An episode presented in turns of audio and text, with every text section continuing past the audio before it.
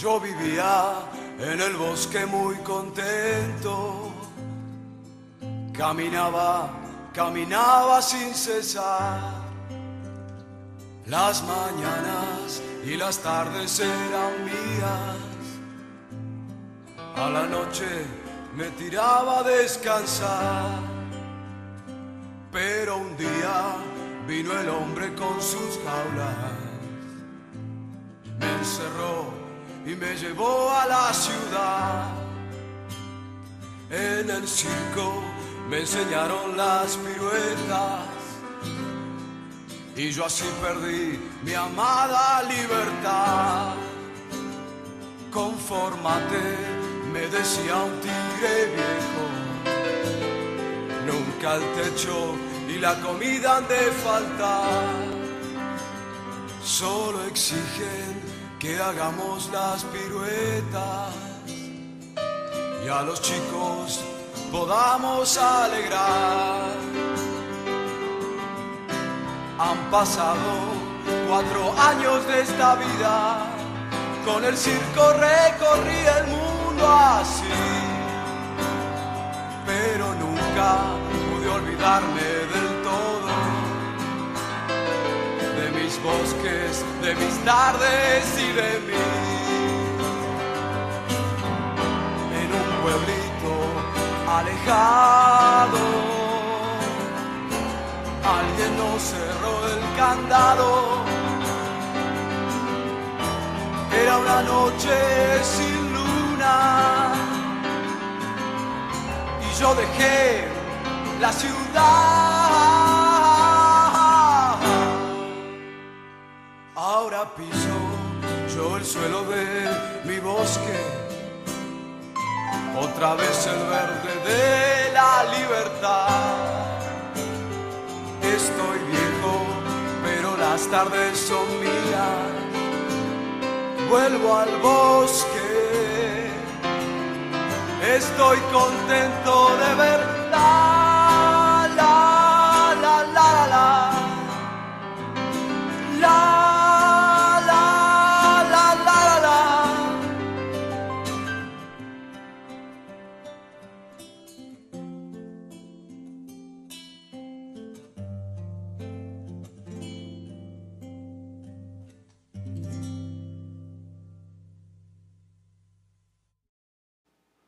Buenas noches a todos. Son las 9.03 de la noche de hoy, miércoles 28 de abril del año 2021. Quiero saludar a los que me están escuchando en vivo en Radio Dato Economía, a los que escuchan el podcast en Spotify, en YouTube y en Apple Podcast. Comenzamos escuchando una canción que se llama El Oso. El Oso es una canción que se me olvidó de quién era, es Antonio, bueno, es un cantante argentino, no tenía acá el, nombre a la mano, pero no se me, se me perdió el nombre del, del cantante, pero espera un momentito porque no me gusta dejarlo así. Sí, Antonio Viravén es la canción del oso. Si escuchaban la letra, muy bonita, muy bonita. Eh, la libertad y hablaba, es, de verdad que muy bonita. Se les recomiendo si no le pusieron atención que, lo, que la escuchen. Cuando después le dan atrás los que están escuchando el podcast y devuelven y ahí la podrán escuchar mejor. Bueno, entonces vamos a comenzar con el resumen de las noticias económicas del día de hoy. Vamos a comenzar con Asia, en Australia, inflación de primer trimestre 0,6%, esperaba 0,9%, el anual ya se ubica en 1,1%. Pasamos a Europa, tuvimos confianza del consumidor en Alemania del mes de mayo, se esperaba menos 4,2%. Eh, terminó en menos 8.8. Eh, confianza del consumidor en Francia, estimada 93, terminó en 94. Ventas minoristas en Canadá, Ah, Pasamos a Norteamérica. Eh, comenzamos con Canadá, ventas minoristas el mes de febrero. De febrero, sí. Se estima, así es que como estamos ya en abril, la de febrero me parece un poco extraño, pero sí, un poco atrasado, ¿no? 4.8 esperaba 4%. Bueno, pasamos a Estados Unidos. Eh, bueno, lo importante del día de hoy fue la Reserva Federal que, que, tuvo su reunión para edición de tasas de interés, pues la Reserva Federal mantuvo las tasas de interés en el, entre el, su margen del 0, del 0,00 al 0,25 como esperaba el mercado. La Reserva Federal va a continuar con su compra de bonos, al menos 80 mil millones eh, vuelve a insistir en que la inflación ha subido, pero que será algo transitorio. Eh, Jerome Powell dijo en su intervención después que lo del tapering, que no lo tiene, o sea, que es una cosa que no se va a tocar todavía, que no, todavía no es tiempo de empezar a hablar sobre el tapering. Sobre el tapering, eh, dijo que algunos precios de algunos activos están muy caros, muy caros, eh, bueno, algunos, ¿no? Bueno, eh, también Jerome Powell dice que está preocupado por todas las cositas que está dejando el mercado laboral, como las cicatrices, para decirlo de alguna manera, eh, que puede haber que la recuperación no sea lo, lo que él espera, que porque está, se está teniendo una recuperación desigual e incompleta. Bueno, volvió a hablar sobre las eh, monedas digitales. Él dice que sigue analizando cómo es que funcionaría un dólar digital. Entonces, esto es la intervención de hoy importante de Jerome Powell. Nada novedoso, como digo, nada pasó sin pena ni gloria, de cierta manera. Lo único fue que se refirió al, bueno, del tapering, nada, nada raro, ya lo sabía que no iba a hablar nada a favor del tapering, que este tema no se va a hablar, y de pronto que lo de los activos, que hay unos pedos de los activos que están como que están como caros, están como caros en su precio. Bueno, continuamos. Eh, eh, Biden eh, hoy está completando sus, está dando un discurso por los 100 días, por 100 días de mandato.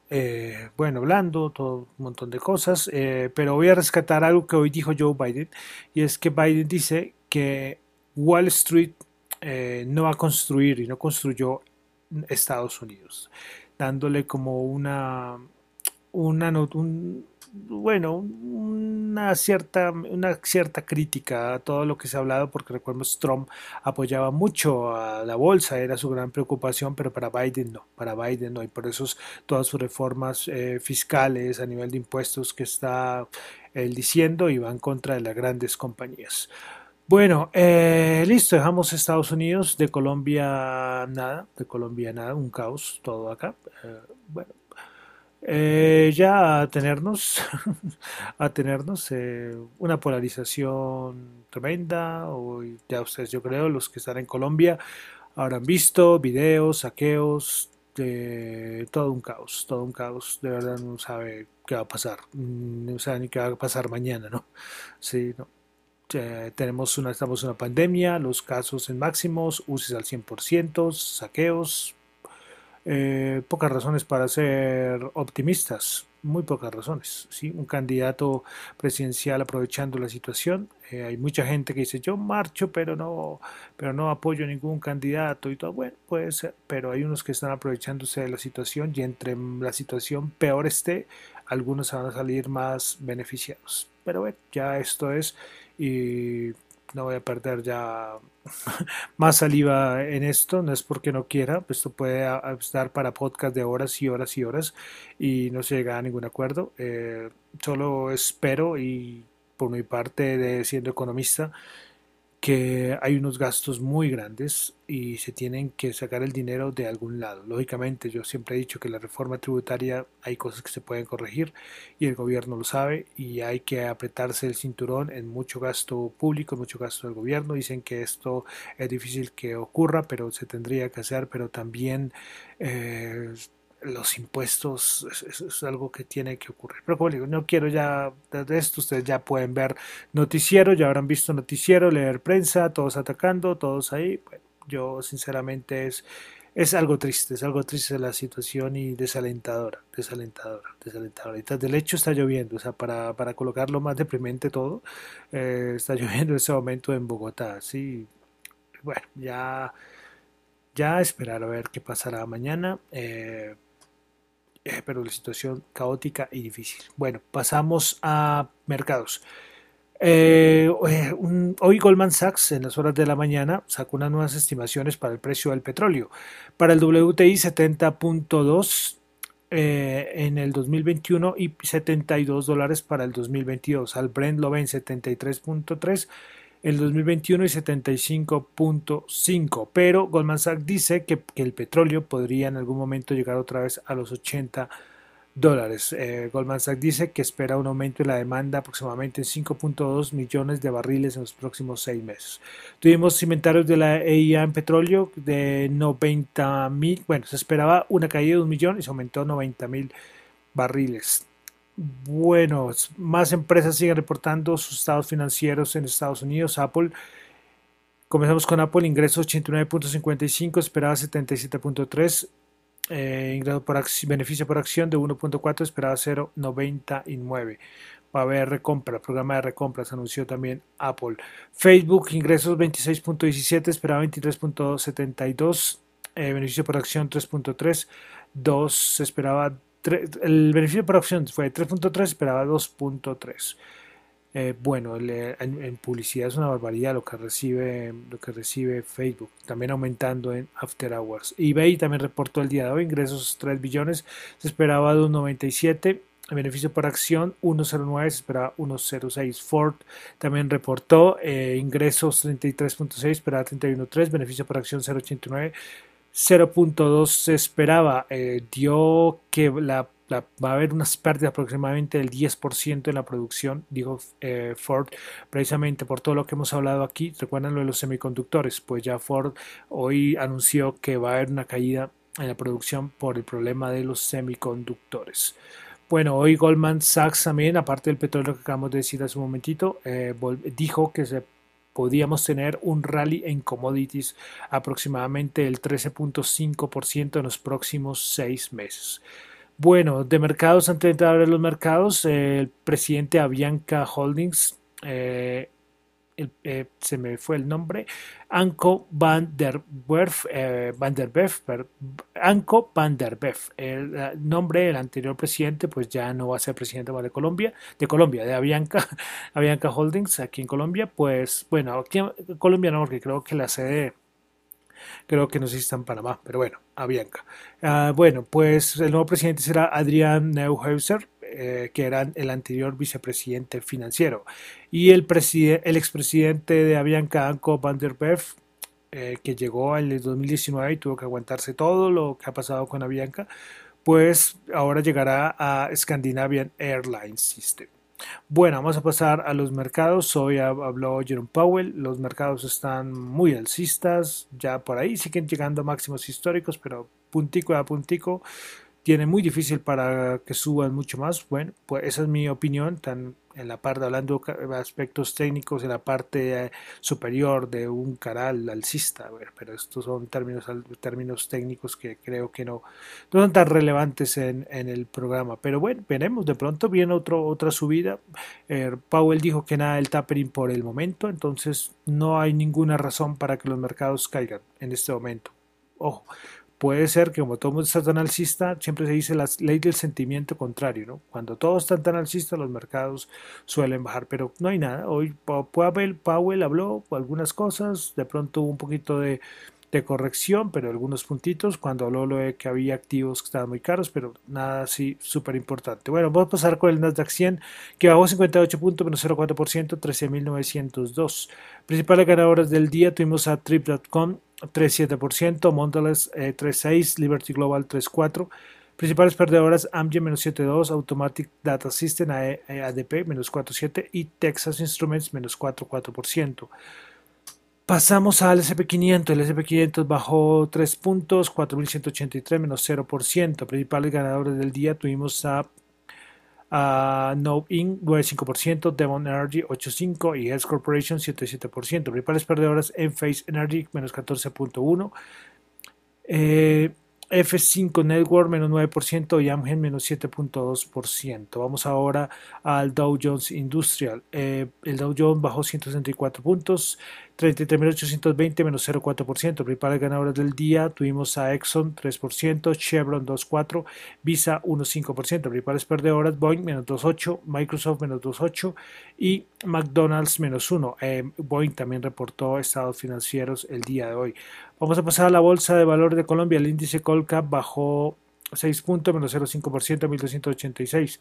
Principales ganadoras del día en la Bolsa de Valores de Colombia, Nutresa 2.8, Ecopetrol 1.9, Grupo Argos Ordinario 1.2. Principales perdedoras, Serpel menos 3,5%, Promigas menos 3,5% y Grupo Sur Ordinaria menos 2,1%. Vamos al petróleo, WTI 63.7 subió 0,7. Brent 66.5 subió 0.5, el oro 1782 subió 7, Bitcoin 54.666 bajó 265, en ese momento el Bitcoin 54.524, es decir, como 100 dólares de diferencia respecto al precio que habíamos visto.